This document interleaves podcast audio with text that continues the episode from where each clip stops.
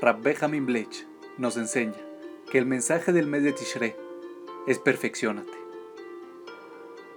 Todo el mundo piensa en cambiar el mundo, dijo Leo Tolstoy, pero nadie piensa en cambiarse a sí mismo. El judaísmo siempre entendió la sabiduría de estas palabras. Todo Rosh Hashanah comienza con el mandamiento de la introspección personal. Todo año nuevo, mientras pensamos en el destino del mundo, Dios nos exige que revisemos nuestra propia vida. Reflexionemos sobre nuestros fracasos personales y comencemos un proceso de arrepentimiento.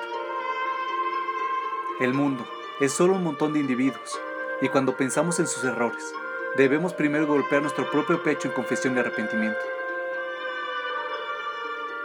Cuán destacable es que cuando el Cohen Gadol ofrecía su tefilote en el Kodesh HaKodashim durante Yom Kippur, él seguía la secuencia de expiación primero para sí mismo, luego para su familia y luego para todo el pueblo de Israel.